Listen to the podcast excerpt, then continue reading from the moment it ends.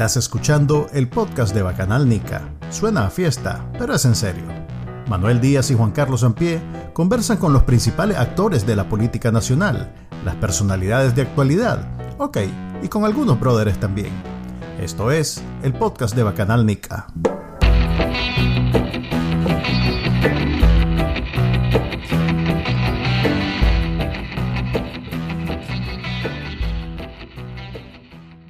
Hola, bienvenido a esta edición nueva del podcast Bacanal Nica. Hoy es 19 de marzo. Les saluda Juan Carlos Ampie y se encuentra conmigo Manuel Díaz y además tenemos un invitado especial en esta edición. Se trata de Israel Levites, el autor del libro Que todo arda, que próximamente estará disponible en una versión impresa. El libro salió el año pasado y causó furor en las redes, a como suele pasar con todo lo que hace Israel que además es ingeniero, músico, artista, pintor. Él es un hombre del renacimiento. Y bueno, aquí está con nosotros. Bienvenido Israel, gracias por acompañarnos.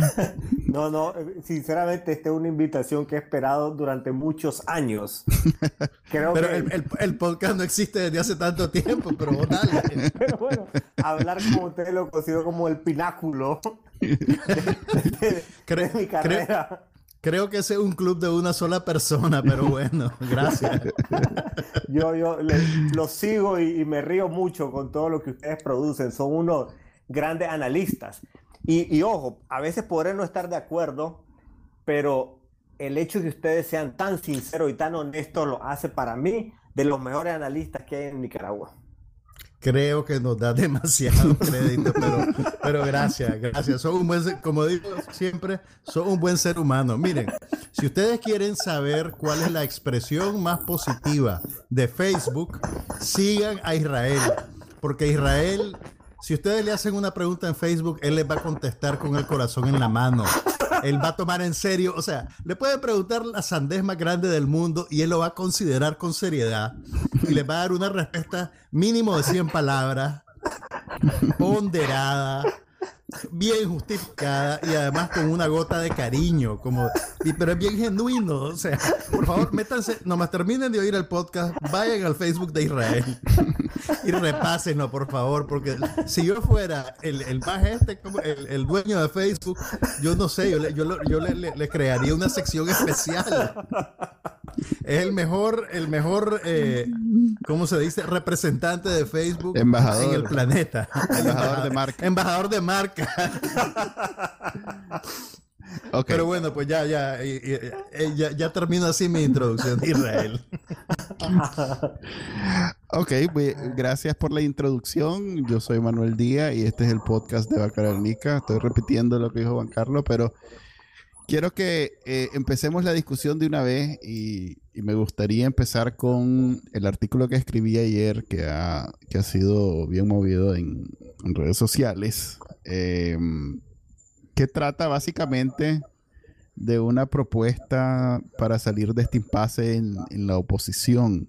A mí me cae mal eso de hablar de, de mí mismo como oposición, porque yo no siento que, o sea, oposición se limita a un aspecto electoral, político, y, la verdad es que en Nicaragua lo que vemos somos víctimas y, un, victimario. Y dentro del grupo de las víctimas, que, no debería, pues suena a, que estoy haciéndome la víctima, pero en realidad eso somos, pues, o sea, yo soy asilado, vos sos asilado, pues los tres estamos exiliados fuera del país y hay un montón de gente presa, un montón de gente muerta, un montón de gente que sigue sufriendo la represión en Nicaragua, o sea que en realidad ese es el término preciso. Y después de esa aclaración que nadie pidió, este, voy a hacer un resumen de lo que escribí el día de ayer en el artículo sobre la solución a lo que está pasando en la oposición, que por qué no hay unidad. Y, lo, puedes, lo, puedes, lo puedes hacer recitado como Moisés Absalón Pastora. Pero déjame, dejar caer la, la, quijada para hacer... Mira. Loco, sean serios, no sean chavacanos. Ah, te escuchamos. Mira. Eh, a ver, hay dos bloques, ¿verdad? Hay dos bloques en la oposición. Un bloque es, la coalición en donde están em, la Unidad Azul y Blanco, el partido, em, bueno, ya no está el PLC, pero sí está el partido PRD, está Yatama, están un sector del, movimiento campesino anticanal. Eh, hay unos jóvenes, hay, parte de lo que era antes la alianza que también está ahí. O sea que hay ahí un, un grupo de grupos que se hacen llamar a sí mismos la coalición, ¿verdad? Ese es un bloque. El otro bloque es la Alianza Ciudadana, que básicamente está compuesta por dos grupos. El grupo de la Alianza Cívica, después de la salida de don Carlos Tunerman con otra gente, y el Partido Ciudadanos por la Libertad. Entonces esos son los dos grupos que hay actualmente en la oposición y entre ellos no hay aparentemente un lazo no hay un canal de comunicación para llegar a la, tan ansiada unidad. ¿Por qué no hay ese canal? Entonces, yo me pongo a analizar y aprovechando que Juan Sebastián Chamorro escribió esta semana sobre por qué es que no hay unidad y dijo algo que pues no pareciera tontera, pero nadie lo menciona hasta ahora, eh, es que dice que el verdadero problema es que no hay, em, nadie se está comprometiendo con el asunto de los candidatos a diputado. Nadie se quiere comprometer, mejor dicho. Entonces, él dice que ese para él el principal obstáculo. Yo voy un poco más allá. En mi artículo yo lo que digo es que específicamente lo que está sucediendo es que Ciudadanos por la Libertad no está dispuesto a ir a las elecciones con candidatos a diputados del MRS y similares. Aquí me, disculpa UNAMOS, que, que, es, el nuevo, es el nuevo nombre de lo que antes era el MRS, eh, que estoy tratando de hacer un colectivo de donde no existe. Pues eh, ellos son el partido UNAMOS y hay ONG, hay em, Movimiento por el Rescate al Sandinismo, hay otros grupos que digamos no son lo mismo, pero para efectos de esta discusión los estoy juntando a todos en un solo grupo. Entonces, ¿qué es lo que digo ¿Y le estás diciendo MRS? No, diga, es, difícil, pues, porque no, no quisiera, digamos, les digo ex sandinistas en, el artículo, le digo ex sandinistas reformados. Ok, entonces mi, mi propuesta es sencilla. Mi propuesta es básicamente cómo hacer, ya que Em, ese es el gran pero que pone el, bloque de la Alianza Ciudadana. Si se pudiera, eh, y, el llamado es a ellos mismos, no es que estoy diciendo que lo excluyan, les estoy recomendando que si ellos mismos, eh, en, la misma, en la misma vena de, lo que sucedió con el nombre, pues que se cambiaron el nombre y no fue, digamos, algo eh, inocente ni, ni, ni, random, o sea, hay, hay, una razón de peso por lo que hicieron eso. Eh, en esa misma vena, podrían tomar distancia de lo que está sucediendo para facilitar esa, esa ansiada unidad. Y en mi artículo lo que hago, eh, entre otras cosas, es aceptar que, que, de alguna manera estoy concediendo lo que eh, Ciudadanos por la Libertad y específicamente su presidente, doña Kitty, está diciendo que, es, lo, es, su pero para no unirse. Y, pero estoy yendo más allá, estoy diciendo que, si bien coincidimos, ella y yo en eso, o, yo estoy cediendo eso eh, en esta propuesta, pero no es por darle gusto a ella, es por esto, esto, esto, esto, esto y esto. ¿Y qué son esto, esto y esto? Es, por un lado, eh, Nicaragua en general, yo la considero un país que un poquito a la derecha. O sea, es un país muy conservador primero, pero además ideológicamente siempre ha sido un país mayoritariamente derechoso, por un lado. Por otro lado, eh, hay ahorita un, sentimiento antisandinista bien marcado. No, no, creo que sea necesario aclarar por qué. Eh, y hay toda una em, remembranza de lo que pasó en los 80 y que no pasó nada al respecto. O sea, si bien ahora puede ser que sean ellos también antisandinistas, pero eh, eh, digamos que fue un salto este, privado, pues no es algo que se discutió públicamente, pero bueno, eso es otra de las razones que pongo. Y quizás la más importante para mí es que más allá de, ese grupito que ha hecho eh, expreso su, deseo de que ellos tomen distancia, hay una mayoría en Nicaragua que incluye a los poderes fácticos, que mencionó dos, mencionó a la iglesia y mencionó al capital, que ellos también quisieran ver distancia de parte de, este grupo. Pues. Entonces, mi planteamiento básicamente es ese. ¿Cómo, cómo, a ellos les, pido, les recomiendo, les solicito que tomen esa distancia por esas razones? Eh, obviamente me ha caído por todos lados, incluyendo al, primo Molina, que eh, llevo todo el día de estar peleando con él en Twitter. Eh, su exposición es más o menos la misma del podcast pasado. El primo Molina no es como Israel. Ajá. pero bueno, ese, e, esa, esa es mi propuesta. ¿Qué, ¿Qué piensan ustedes de eso? ¿Qué piensan? Mira, yo creo que en efecto unamos, porque yo voy a usar el nombre que ellos quieren usar ahora. Unamos tiene un problema de imagen por la asociación que, tiene, que tienen con el FSLN. Después de todo este tiempo no han podido despojarse de eso, a pesar de que el partido de las cuatro letras los tiene etiquetados como enemigos.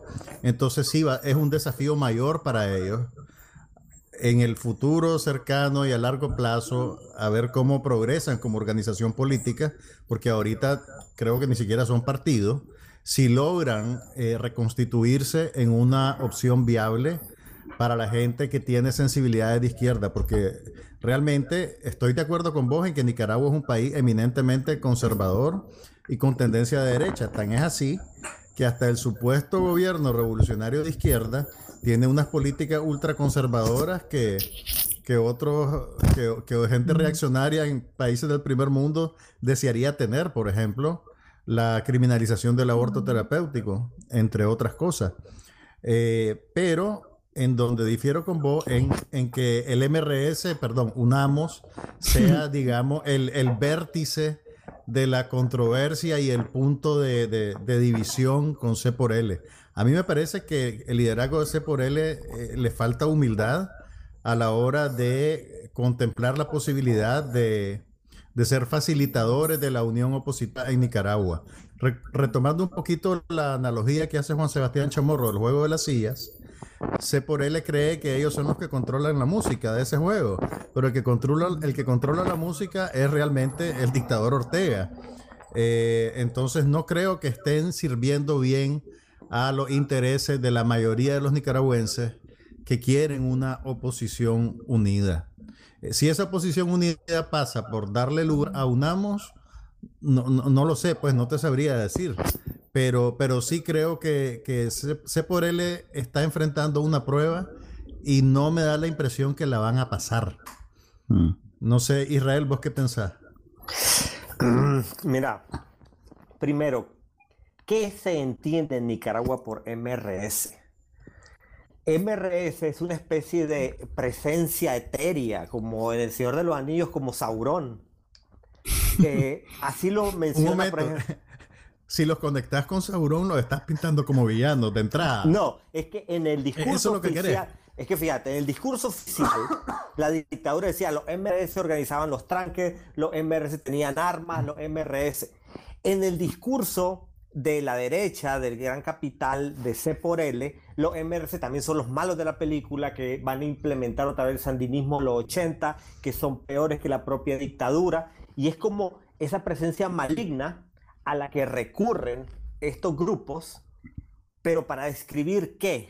No, no es para describir a los exsandinistas. Los exsandinistas de los 80 ya son unos viejitos, la mayoría retirados, que viven ahí sin hacer mucha vida pública de lo que están hablando es de las tendencias progresistas.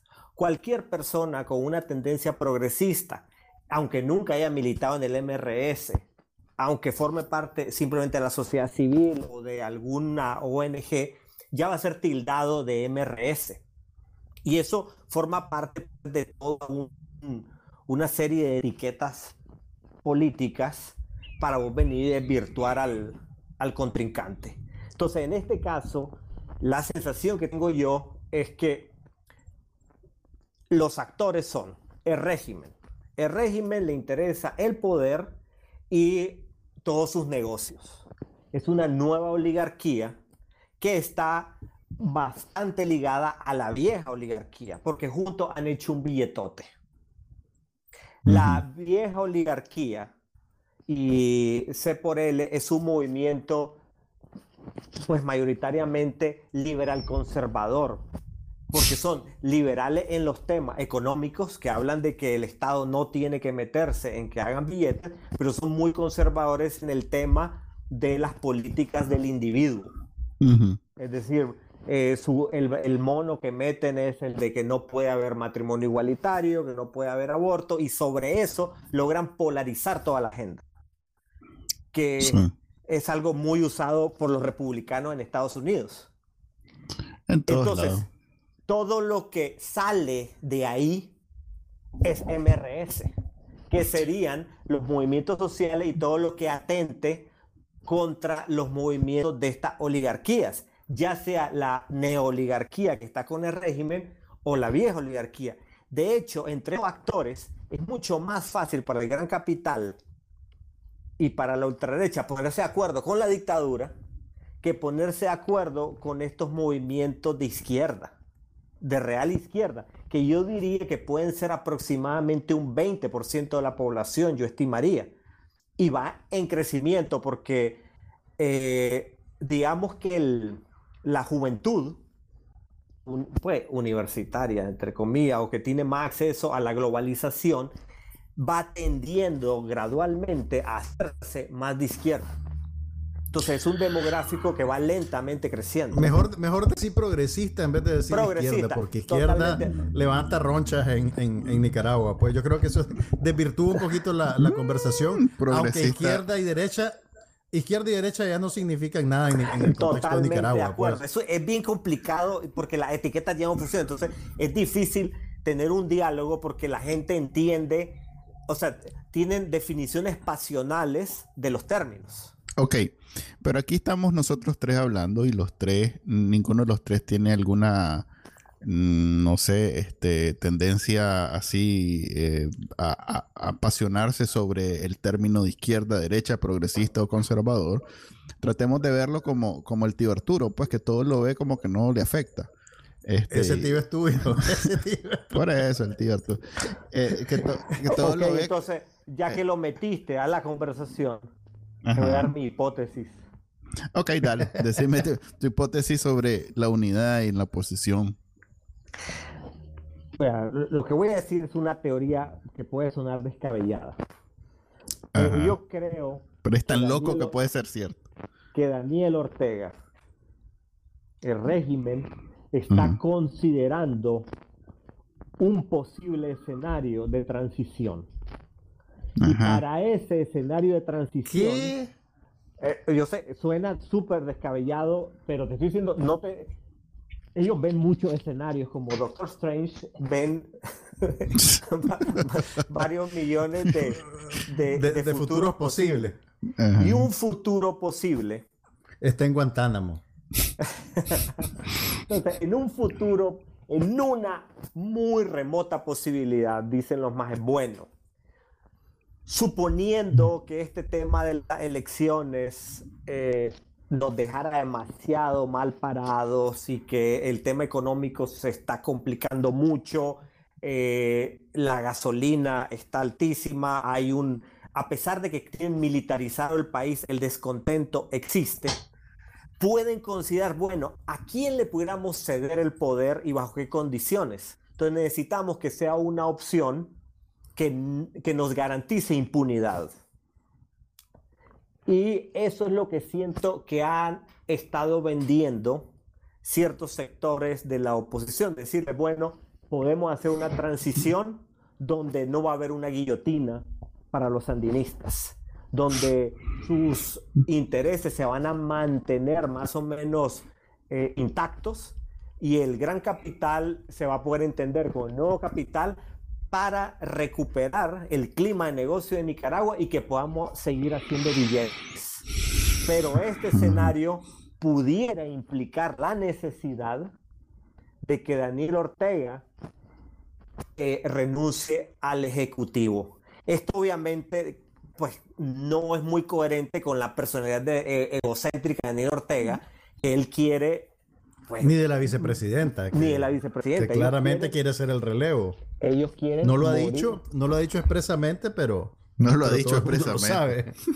Ellos quieren. Ella no ha dicho yo quiero ser la presidenta de Nicaragua, vos la oíste decir eso. No, porque ellos... hablan en, en, parábola, ellos hablan en términos del el pueblo presidente. Tampoco Daniel Ortega ha dicho que, quiere ser presidente. Lo que quiero decir es que el pueblo tampoco encaja en el perfil de ella, pues así como no, encaja en el de Daniel. Pero... En el perfil de ninguno de ellos dos.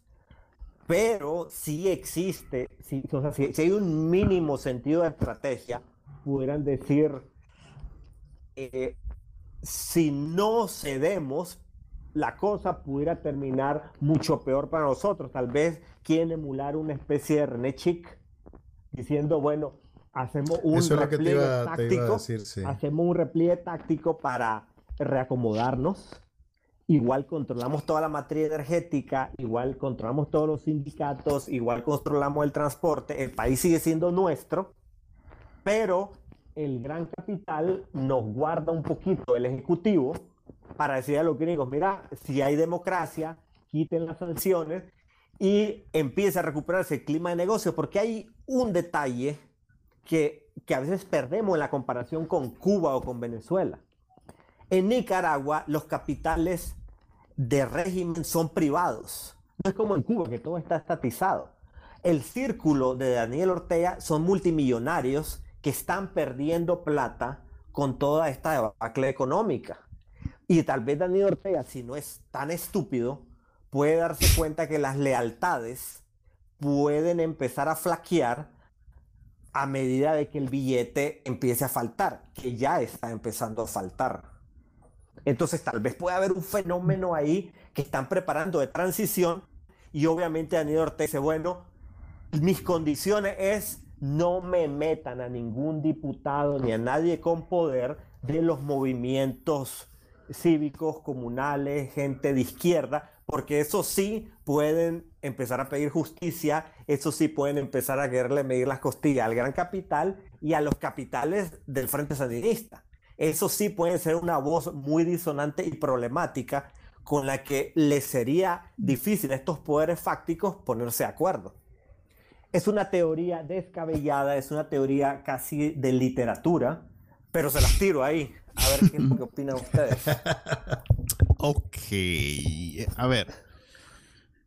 Pongámosle cerquito a, este a esta plática. Eh, más allá de, valorar todo el escenario de Doctor Strange, eh, yo ahorita veo una dificultad, o sea, yo trato de simplificar la situación para encontrar soluciones más, este, o sea, solucionar una cosa a la vez. Y en este momento yo veo que eh, se dividió la oposición en dos bloques porque hasta hace muy poco era, era uno solo. cosa que les voy a caer mal. La oposición la oposición es la casilla en donde vaya Cristiana Chamorro. Ok. Boom. Me vas, me vas a desempaquetar ese mal, pero a ver. Eh, pero ¿por qué me va a caer mal eso? Estás, presuponiendo demasiadas cosas. Tu teoría anterior, yo, no la veo descabellada. Puede ser uno de los 20 escenarios del Doctor Strange. a ver. Pero por eso, pero pongámosle cerco, pongámosle cerco. A ver, aquí estamos Manuel hablando... es el adulto aquí, Israel. sí, me gusta eso. A ver, estamos hablando de que estamos a ver seis meses de las elecciones y la oposición está dividida en dos bloques. Independientemente de los planes que pueda tener Daniel Ortega para quedarse, no quedarse, salir, no salir, es un problema para nosotros que queremos sacar a Daniel Ortega del poder del gobierno. Eh, del gobierno. Aquí hay que aclarar parte de lo que estabas hablando. En todo caso, lo vamos a sacar del Ejecutivo, nada más. Sí. Ok, entonces, esto es, una, esto es un desmantelamiento por etapas. Y ahorita estamos en la etapa eh, que es la más importante porque siendo presidente es como más daño hace, pero eh, es una de varias. Entonces, ahorita para poderlo sacar de presidente le tenemos que ganar las elecciones de noviembre. Y estamos a casi abril y todavía la oposición está en dos bloques sin ningún liderazgo visible. Y el problema es que en Nicaragua estamos tan em, quemados con el asunto de los caudillos que no queremos tampoco líderes y no tenemos líderes. Y todos los líderes que tenemos tienen una timidez hasta cierto punto comprensible porque no quieren ser tachados de caudillo y no quieren imponerse y no quieren que la gente los perciba como y de ahí este se las tira. Pues entonces, em, esa situación, que es el problema que les estoy planteando ahorita en la mesa, eh, ¿cómo se resuelve? Asumiendo que para las elecciones nos va mejor si vamos como un solo bloque. Y no estoy tomando en cuenta que el PLC de pronto se lance con doña Maraide Osuna como candidata a presidente, por, además de este bloque. Y eso no lo considero como que son dos bloques. Sigue siendo uno, siempre y cuando eh, la gente de, a ver, Félix, eh, Juan Sebastián Chamorro, Cristiana, Arturo, C por L, PRD, o sea, todo esto todo vaya junto en un en una sola casilla. ¿Cómo logras eso? Mi planteamiento es, mi planteamiento es, por lo que he escuchado que, que ha dicho la gente del bloque S por L, es que el principal problema es la presencia de exandinistas en ese, en ese otro bloque. Y ahí eh, coincido con vos que estamos hablando también de, gente progresista que no necesariamente son sandinistas, pero que son adyacentes a, ese, a, los grupos feministas, las ONG eh, más activas en los, en, los territorios. A ver, no puede haber nada más antisandinista que las feministas de Nicaragua. No necesariamente, porque yo cuando me decís feminista, yo me estoy imaginando a gente que viene del sandinismo. O Pero sea, es gente que se le ha parado, es la gente que se le ha venido parando a la dictadura mucho antes. Que no, yo estoy claro, no, yo estoy claro, pues yo no estoy negando ninguno de esos, ninguna de esas premisas. Pero tenemos que entender que, por ejemplo, eh, doña Sofía Montenegro eh, eh, viene del sandinismo.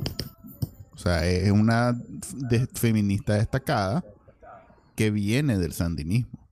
Entonces, eso este, no, es como que lo, desconocemos, pues no.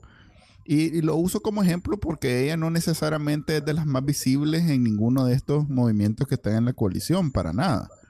Pero sí hay otras personas que son visibles y que vos podés hacer el rastre, el tracing, pues, y llegar a, pero, es un poco ridículo, o sea, Arturo Cruz no es sandinista de los 80, fue funcionario del, de esta dictadura. Pero Arturo Cruz no, es, doble rasero, no es parte de ese, no es parte de ese doble rasero del, del, del C por L es un poquito inconsistente porque nuevamente te digo, va a un tema ideológico a un tema ideológico de progresistas. No es sandinista, el problema es con los progresistas. Yo creo que es, una combinación porque no podemos negar. O sea, por ejemplo, yo me considero progresista, pero me considero antisandinista. Entonces, eh, yo incluso en, mi en, e, esta mm, incidencia que pueda tener, que siempre es desde un enfoque progresista, eh, Además, busco siempre como hacer distancia con, todo lo que huele a sandinismo, incluyendo de gente que también que tal vez es progresista como yo, pero con la que yo no quiero tener nada que ver. ¿Me explico? Entonces, eh, es una combinación. Y esa, y, estar, a ver, cuando vos hablas de Arturo Cruz, vos no estás hablando de un compañero comandante sandinista de todos los tiempos que, vos sabés que, que, que que, que lo que quiere es retornar al, al, 81 y que todos Pero la, la, la, la, Margarita Vigil no es ningún comandante, una mujer, muchacha que no vivió en los 80.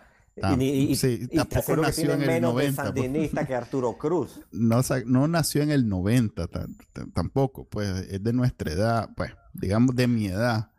Y, y sí, eh, si bien, mm, e, y yo no la incluyo en mi caracterización, por cierto. ¿Qué estás haciendo con unos ruidos ahí de... Gracias. Este, yo no la incluyo en mi caracterización de, de, cuando digo de los de esos que deberían tomar distancia.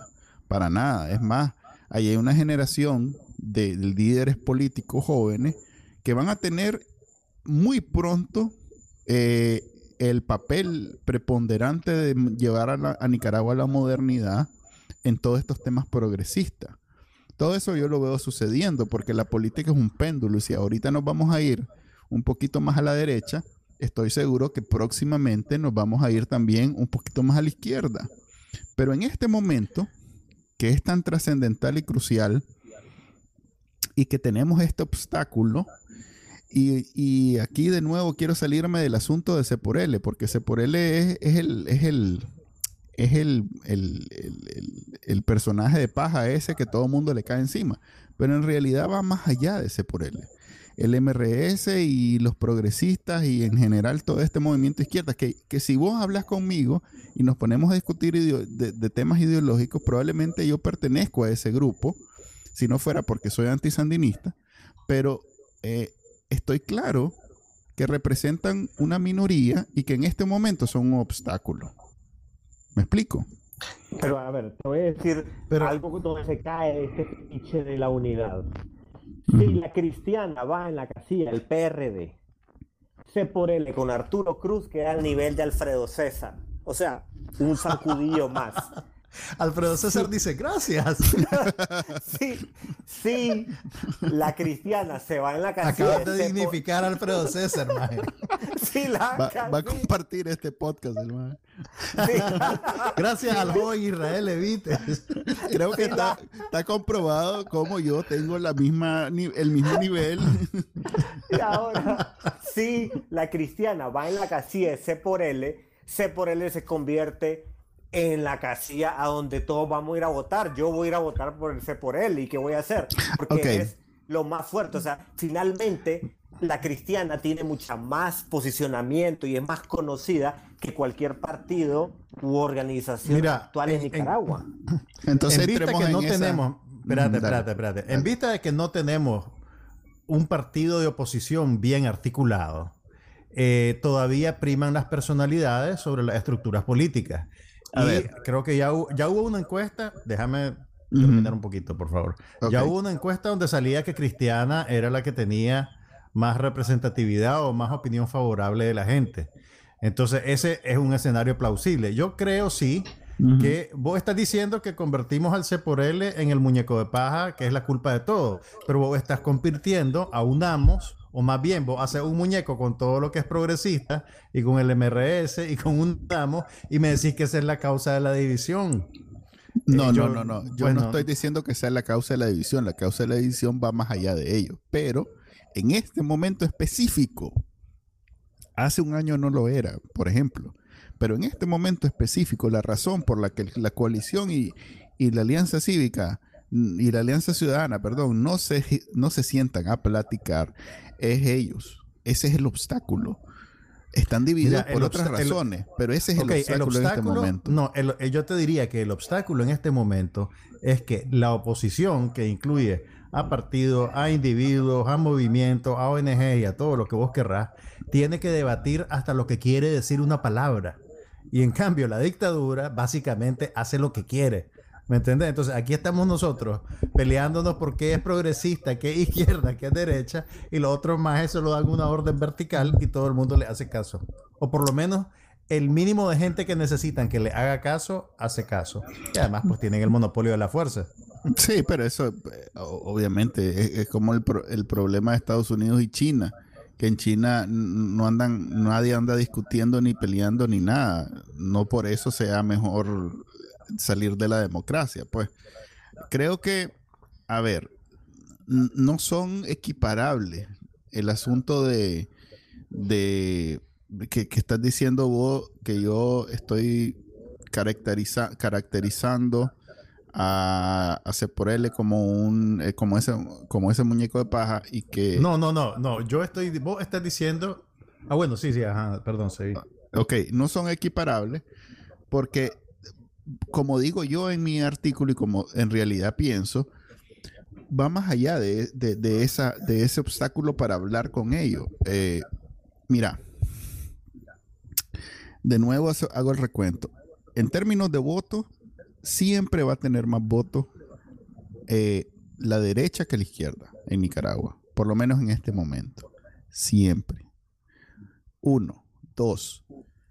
Los poderes fácticos que influyen y son importantes, aunque no nos guste, por ejemplo, a vos, a mí, a, Israel, tal vez no nos cuadra esa situación, pero así es. El capital y la iglesia están en contra de ellos también.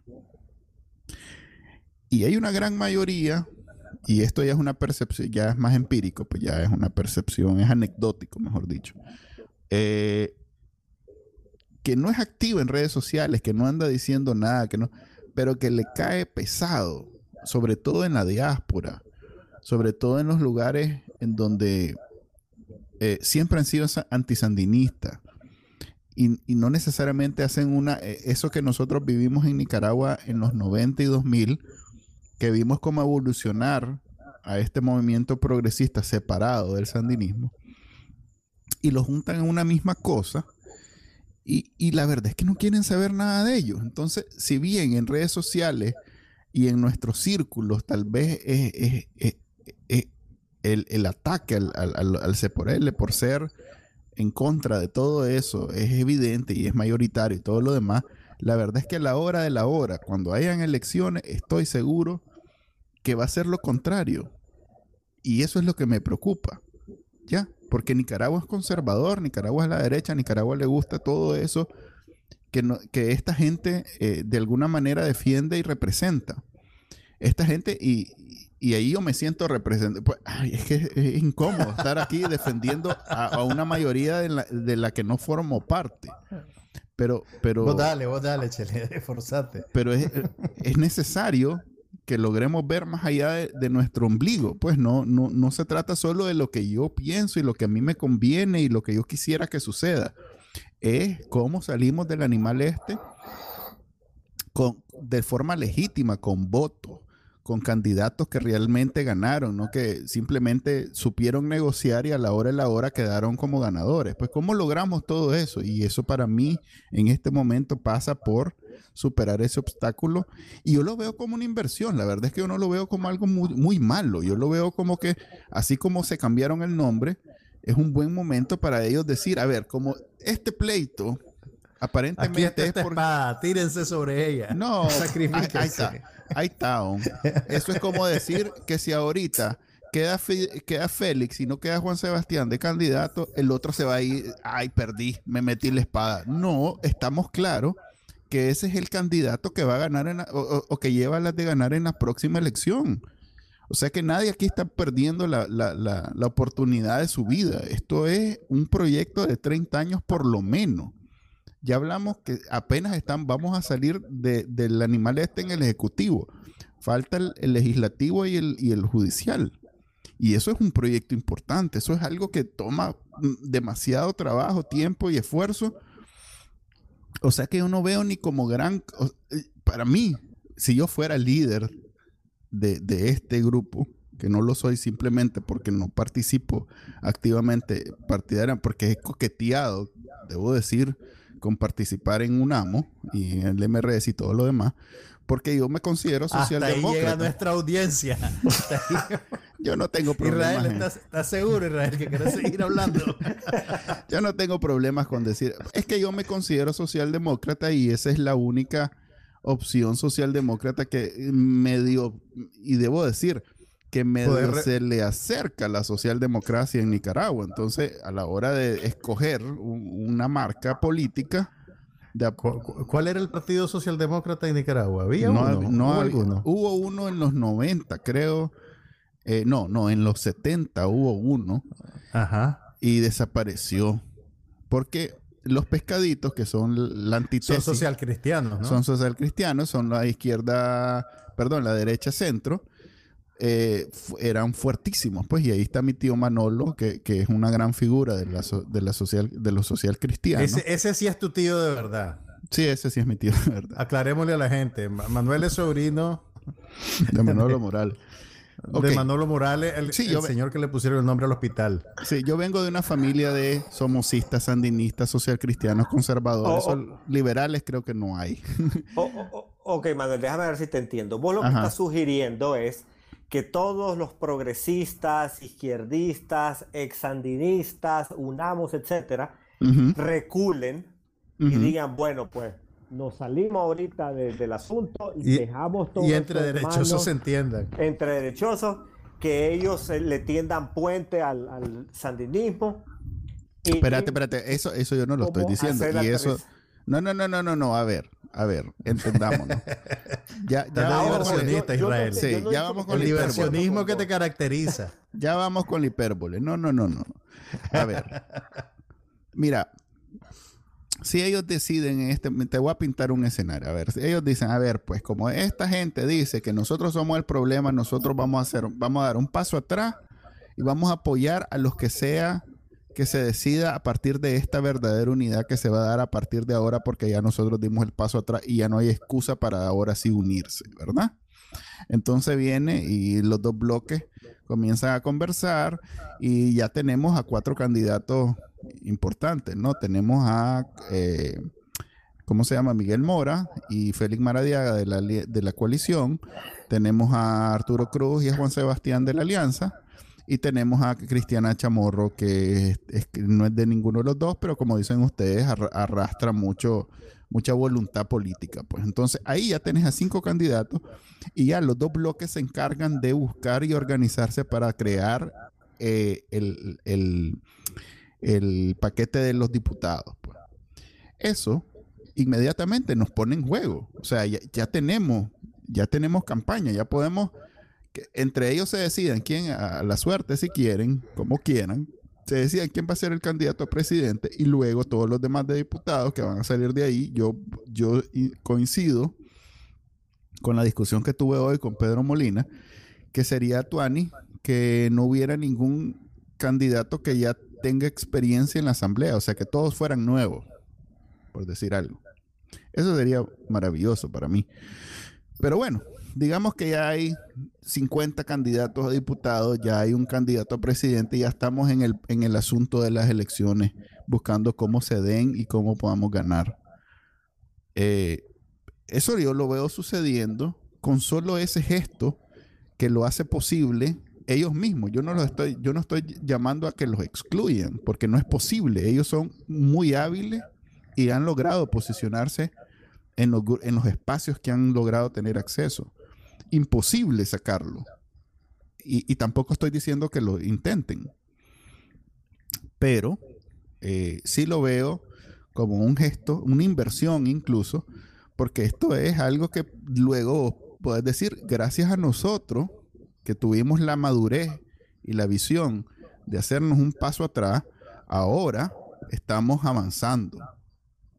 Porque desarmamos el argumento, entre, entre otros de, de C por L, pero ahí hay un montón de argumentos, que, que- un montón de gente que no quiere que ellos estén.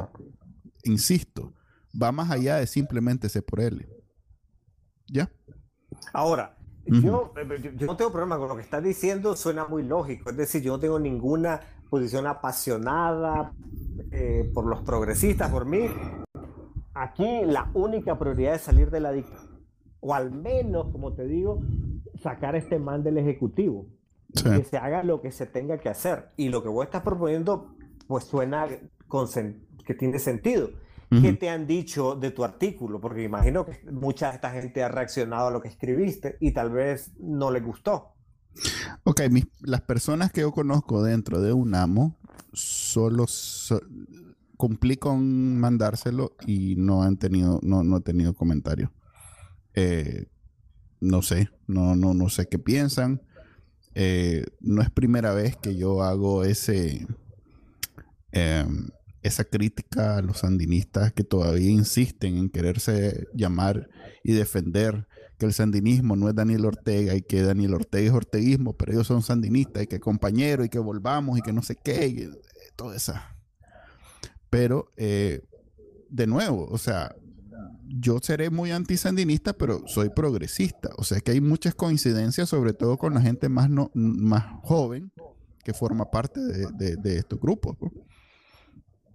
Em, no sé, no sé qué, va a pasar, pues no, yo, yo a, lo que he llegado es a tratar de explicar mi punto de vista, yo sé que no es agradable, hasta cierto punto injusto, porque hay mucha gente que tal vez en el fondo no tiene nada, eh, de, o sea, no, no, está buscando cómo volver al sandinismo ni mucho menos, pero...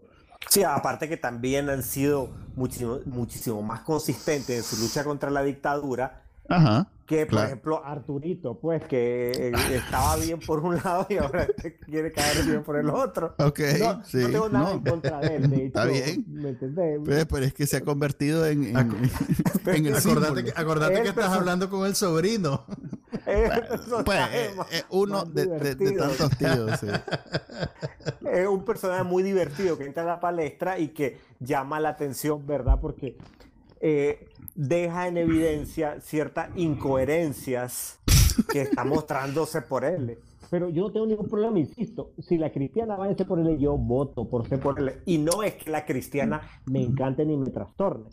Pero en este escenario donde no hay manera de hacer campaña electoral, donde no hay medios de comunicación, te tenés que agarrar del personaje que esté más posicionado. Y sin duda y por amplio margen la cristiana. Está más posicionada mejor posicionada que cualquier organización o que cualquier otro candidato, internacional y nacionalmente. Y aparte, en el otro escenario, el más realista, que es que Daniel Ortega no pretende hacer elecciones porque no ha movido un pelo, no hay reforma, y todo esto puede que sea una gran plática de presos. A ver, eh, eh, elecciones van a haber. Bueno, elecciones no. Pueden haber unas votaciones un proceso, un proceso que va a parecer una elección. Exactamente, un proceso, un, pero o sea, ya elegido. Así como hay una dictadura que parece gobierno legítimo. Déjenme, ponerme. lo que faltan son los votos. Déjenme ponerme el sombrero de demócrata radical. Porque ahí sí yo soy como los religiosos. Israel creo que nos está insultando. a ver. Eso, eso sonó vagonazo. Sí. a ver ahí sí yo soy como los cristianos, los católicos.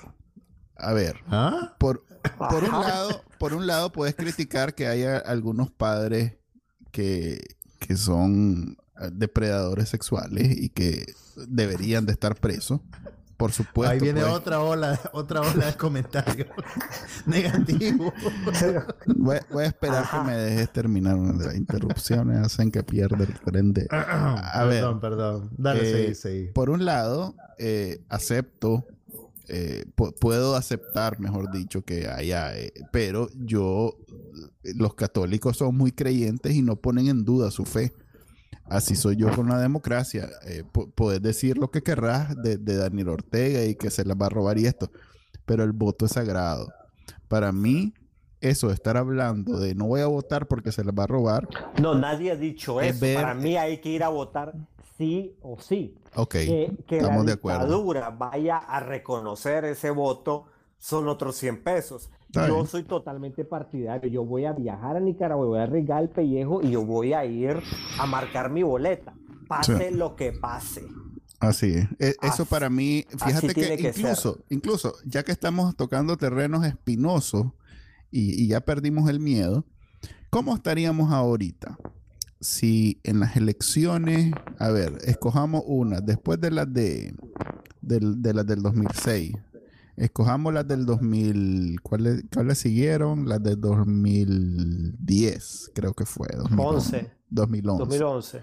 Ok.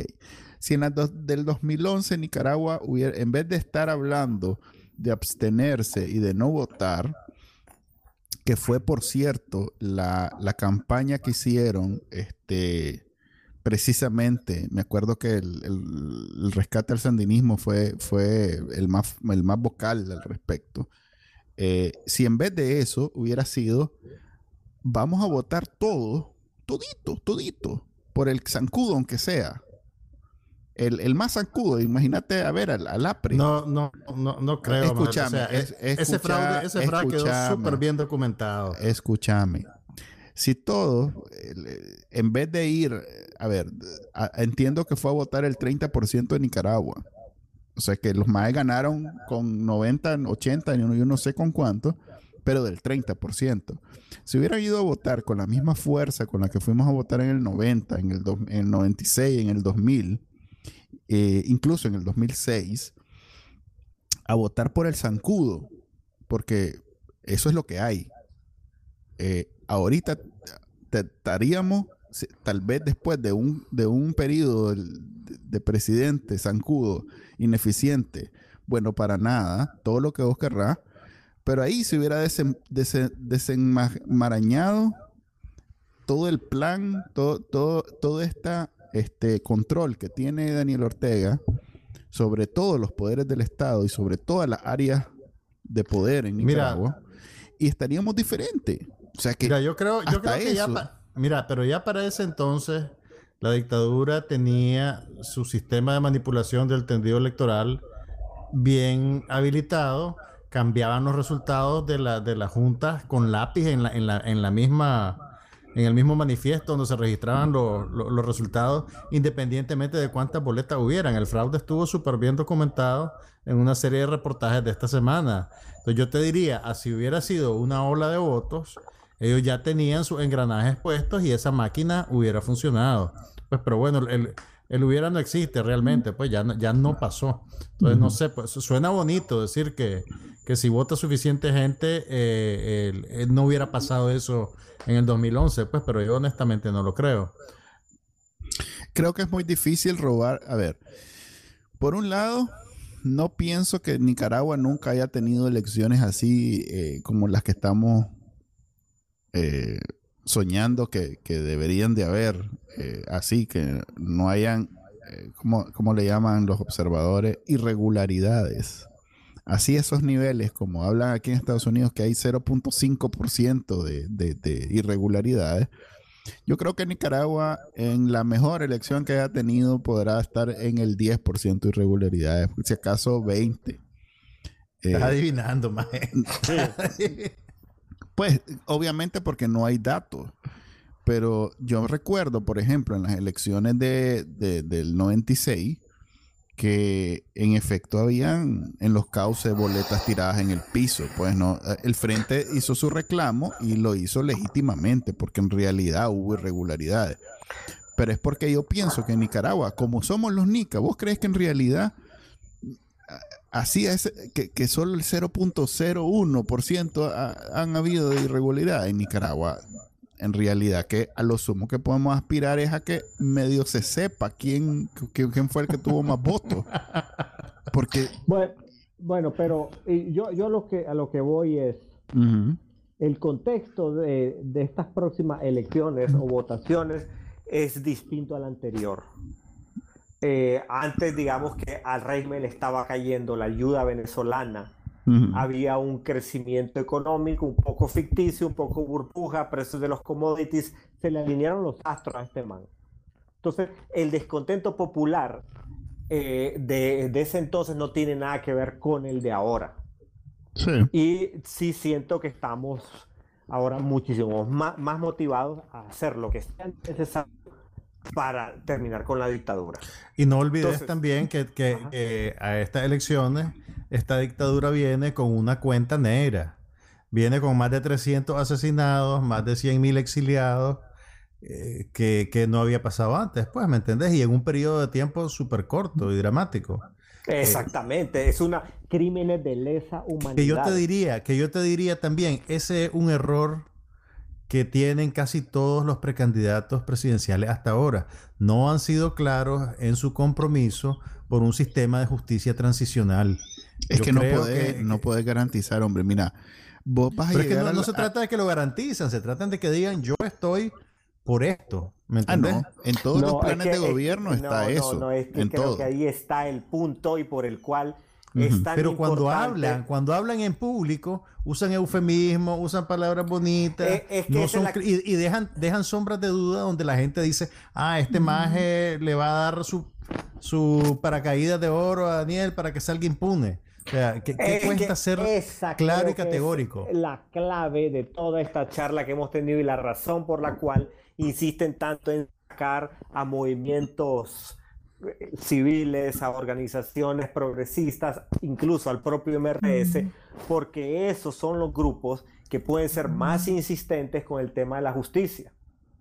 Y si, a- si estos grupos del gran capital, si C por L aspira a un arreglo en el cual Daniel Ortega ofrezca la posibilidad de un aterrizaje suave y de una transición, sin duda el Frente ya pidió su impunidad total. Y entonces cualquier candidato ahorita que quiera escupir en rueda eh, pues, está siendo ambiguo en ese tema, porque probablemente va a ser una de las cartas de concesión para decirle al frente, bueno, no lleguemos a una guerra civil, te intercambio la presidencia por la impunidad y por dejar intactos tus negocios.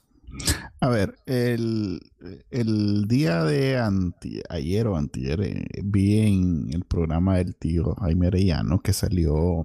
Maje, tenés que, tenés que separarte de algunos tíos. No tengo problema, yo no- Dentro de poco me va a decir Somos el, tío, el, tío, el tío Jaime Absalón.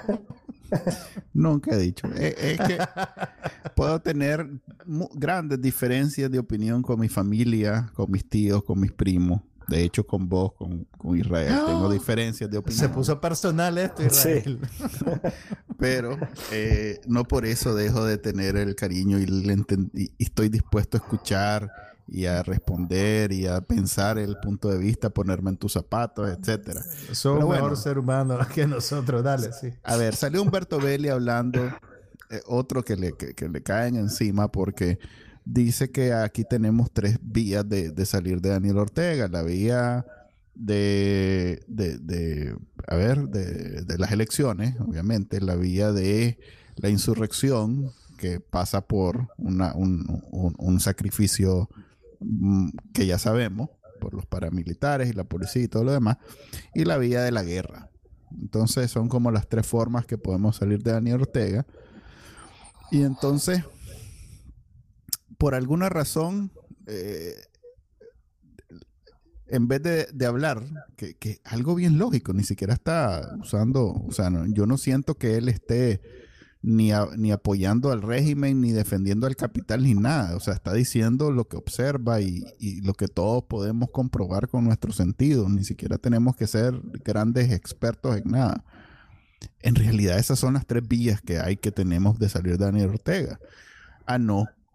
Que si vamos a elecciones, entonces es la vía de donde el aterrizaje es suave y entonces le estamos cediendo todo a Daniel Ortega. Mira, yo no, no, no te puedo opinar sobre lo que... espérame. A ver, A ver, Humberto, decime. Que, que si le vamos con la insurrección, ah, bueno, pero como sos vos, no sos vos el que va a irse a pegar, eh, a que le van a pegar el balazo y que no sé qué, ay, como no sos vos el que va a ir a la guerra. No.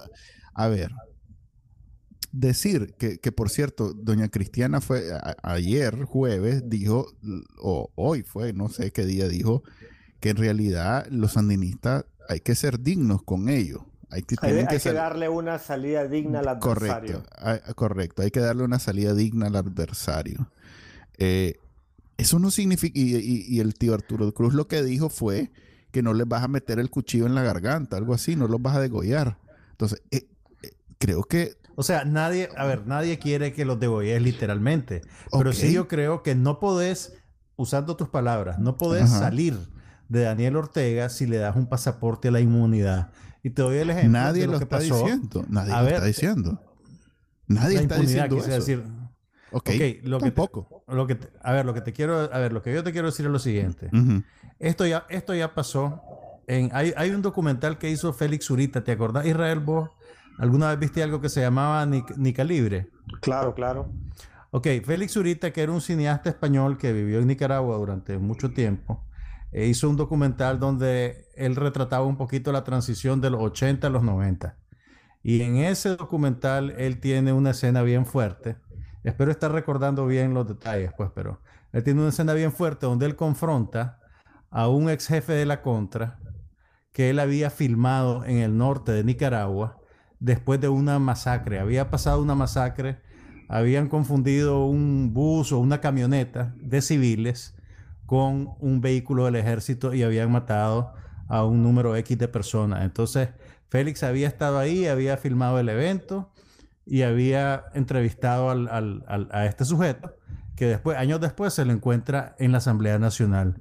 Entonces él lo confronta y le dice, mira que te acordás que nos conocimos en tal lugar, en tales circunstancias.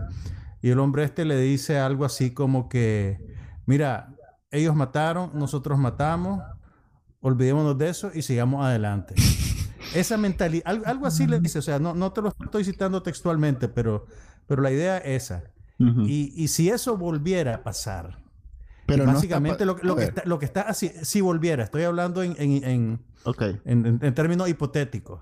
Si eso volviera a pasar, que es básicamente una impunidad asumida, básicamente pateando la lata de la institucionalidad más adelante y creando eh, más inconformidad de la gente, eh, pues no sé, pues, o sea, a mí me, me frustra un poco, o sea, yo entiendo que tenés que ceder algo para que se siente en la mesa, para que acceda a salir, pero, pero yo creo que hay que reconocer también el dolor de la gente y encontrar y encontrar un término medio, pues no, sé, pues. A ver, la gente no está esperando que vos reconozcas su dolor, la gente está esperando justicia. Ok, a eso me refiero con reconocer el dolor. Y el camino para llegar a la justicia no pasa por, a ver, va a sonar grosero y, y maleducado y todo lo que vos querrás, pero eh, entre que me digas, mira, ahorita voy a hacerme el, el, lambiscón con Daniel Ortega y lo voy a chinchinear y le voy a decir comandante y todo lo que vos querrás, pero tenés seguro que dentro de dos años, cuando este maestro esté fuera del, del, gobierno, vamos sobre él con todo el peso de la ley. Yo te aseguro que cualquier familiar de, y, cualquier preso político prefiere eso a que ahorita le, le estés diciendo, miren cómo eh, eh, la como la justicia tiene que ser ya, como tenemos que tener justicia ya, y este, eh, este animal no está dispuesto a darnos justicia ya, no vamos a hacer nada, no, no vamos a ir a elecciones, no vamos a aceptarlo, vamos a, lo vamos a considerar ilegítimo. Pero me estás tirando al otro extremo, yo no estoy diciendo que no vayamos a elecciones. Ok. Tampoco. Pero, entonces... O sea, lo que te estoy diciendo es que yo quisiera que los candidatos fueran más claros en su posición frente a... Me parece... La demanda de justicia de, los familiares de las víctimas. Me parece en este momento que es irrelevante que cualquiera diga lo que quiera. Es más, puede decir sí, puede decir no, puede decir lo que quiera porque de todos modos no está en nuestras manos. así digan, voy a hacer todo lo que dicen que, que van a hacer, no pueden. Porque no pueden eh, echar preso a Daniel Ortega. Es más, mañana se dan las elecciones, gana cualquiera de estos a presidente y quiere echar preso a Daniel Ortega y no puede, porque la policía es sandinista, el, juez es sandinista, el fiscal es sandinista. O sea, viene todo un proceso para desbaratar, desmantelar el reino batracio. Eh, o sea, importa, ¿cómo decirlo de manera que... que, Básicamente es como Pinochet. Es volver a crear un país. Pinochet quedó impune. O sea, sale de ser un dictador asesino a ser diputado con inmunidad. Ojalá no sea así, pero así se pinta. Porque este maje en algún momento, en este momento, mejor dicho, pero en algún momento tuvo más poder todavía. Pero en, en términos de gobierno, este maje tiene control sobre todos los aspectos de Nicaragua.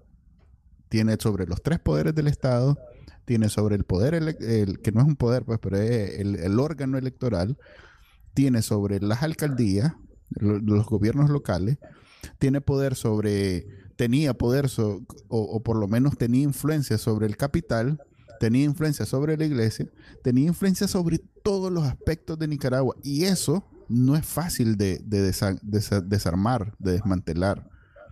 Y, y, vamos y nos va a tomar tiempo y vender la idea que esto va a ser de un día para otro, me parece a mí irresponsable. Por mucho que, sea bien intencionado, decir, es que este más es, todo esto y entonces no hay que aceptarle nada, por mucho que sea bien intencionado. Eso no colabora, no contribuye, no nos avanza en el camino a desmantelar. ¿Ya? Pues mira, todo lo que estás diciendo, o sea, a mí me daría mucha vergüenza tener esta charla frente a las madres de, los caídos de abril. Por supuesto. sé, que se está hablando de una manera que intentamos ser realistas. Aquí ninguno de nosotros tiene intereses, pero cuando ves el altísimo precio, o sea, te, da vergüenza. Así. A mí estos más me mataron a Gerti, por ejemplo.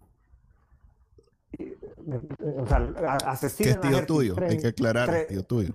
¿Qué es tío, de verdad tuyo? Tres meses hermano de, las elecciones, a Gerti lo asesinan, muere de un infarto, entre comillas, en un colchón lleno de sangre.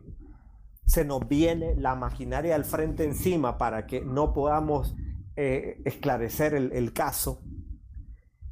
Y sí, yo sé, lo asesinaron.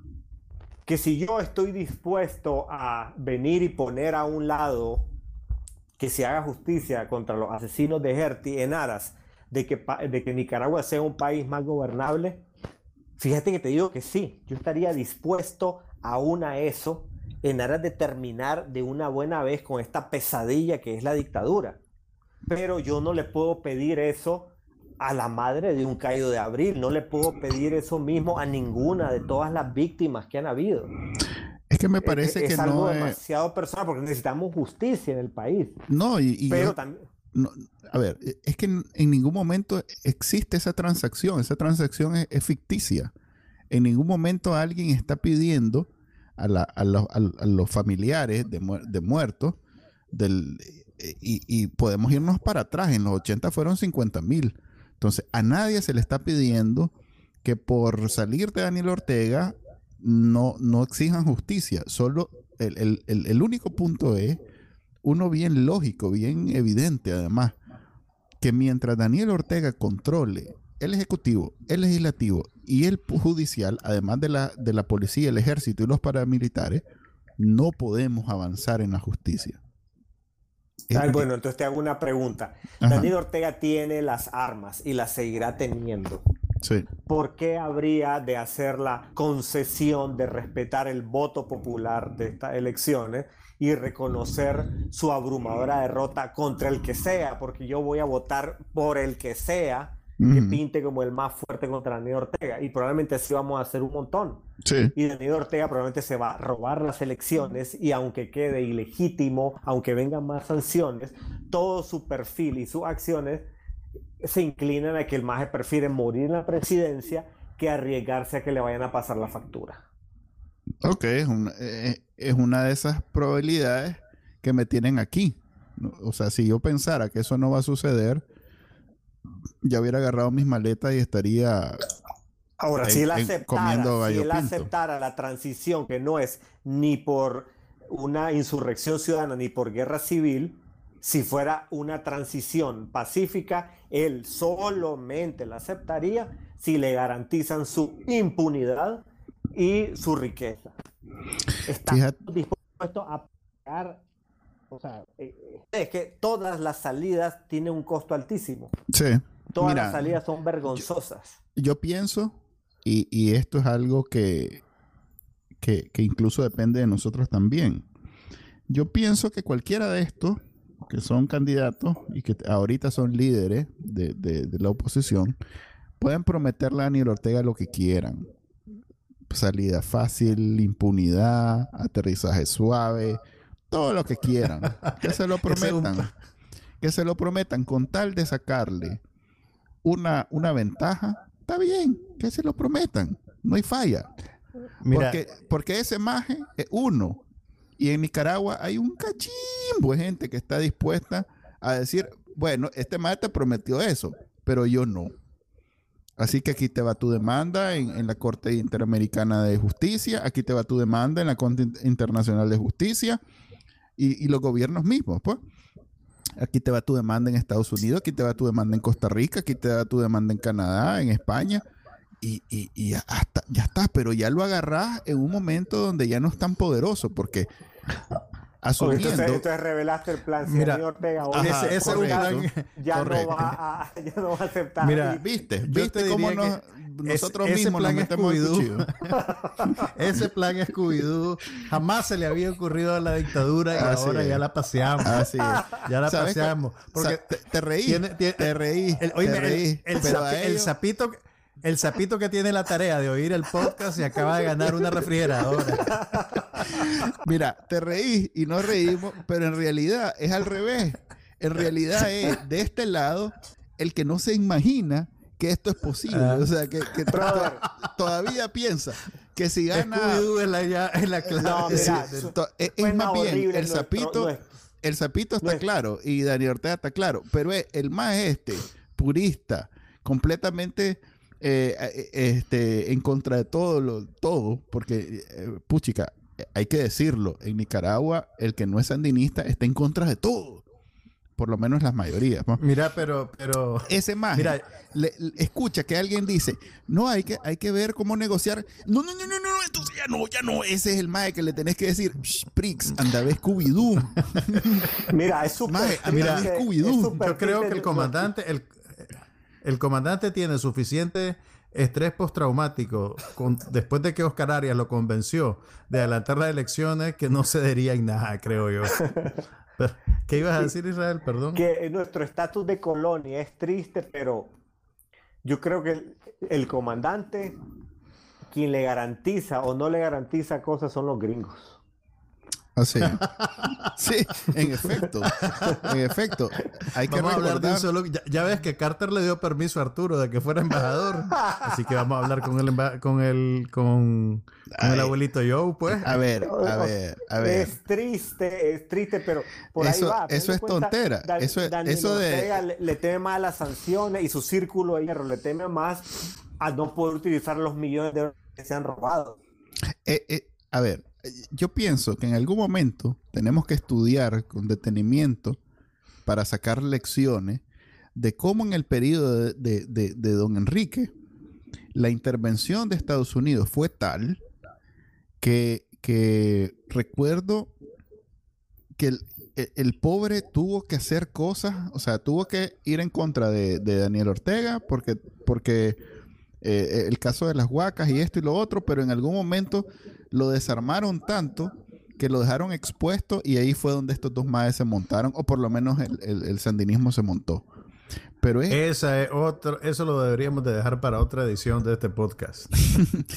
sí, no, o sea, eh, eh, eh, en efecto, Estados Unidos, y, y aquí pues se me va a salir lo antiimperialista, aunque esté metido en, en- en el centro de Estados Unidos, pero Estados Unidos no, no necesariamente este, es, un observador, sobre todo, pues tal vez esa era, imagínate que esa era toda la política exterior de Obama como gran cosa, como novedoso, como algo nunca antes visto, porque en realidad ellos siempre han tenido que ver, y, si, y en este momento, si bien no somos importantes ni mucho menos, pero están viendo que se resuelve para ver qué le van a decir a este maje y a que el maje esté esperando qué es lo que le van a decir. No deja de ser cierto, pues. Eso es lo que quiero decir después de todo. Bueno, jóvenes, que no ¿Qué sé qué va a ser tu que- audiencia que- de esta charla. Cre- creo que con esa, con ese, con ese teaser del papel de Estados Unidos y la historia de Don Enrique, llegamos al final de esta edición del podcast Bacanal Nica. Así que muchas gracias, Israel. Espero, espero la experiencia haya sido agradable para vos, por lo menos, No, por lo siempre- menos que, que- que- te apuntes a venir otra vez, pues. No, a ver, siempre un gusto charlar con ustedes. Lo que pasa es que es una charla tétrica. ¿Y qué nos queda? O sea, Te, vam- te vamos a invitar al otro podcast en el que hablamos de televisión y de películas. Ah, me, me gusta, me gusta la idea porque eh, este, o sea, la situación está, está difícil en Nicaragua, está complicada y, y- y por donde sea, pues hay muchas pérdidas que se vislumbran en el futuro, pues un- se vislumbra un panorama complejo. Pero no hay que perder la esperanza, hay que seguir hacia adelante, muchachos. Volveremos a Nicaragua algún día.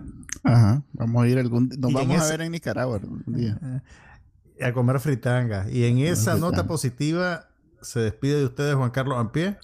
Manuel Díaz y el invitado. Israel Evites, para servirles, caballeros. Nos vemos. Hasta la próxima.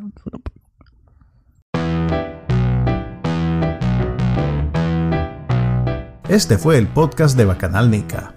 Compartilo, déjanos una reseña y enseñale a tu abuelita cómo escucharlo. Te lo va a agradecer. Suscríbete en Spotify, Apple Podcast, Google Podcast y por supuesto, también puedes escucharnos en bacanalnica.com. Hasta la próxima.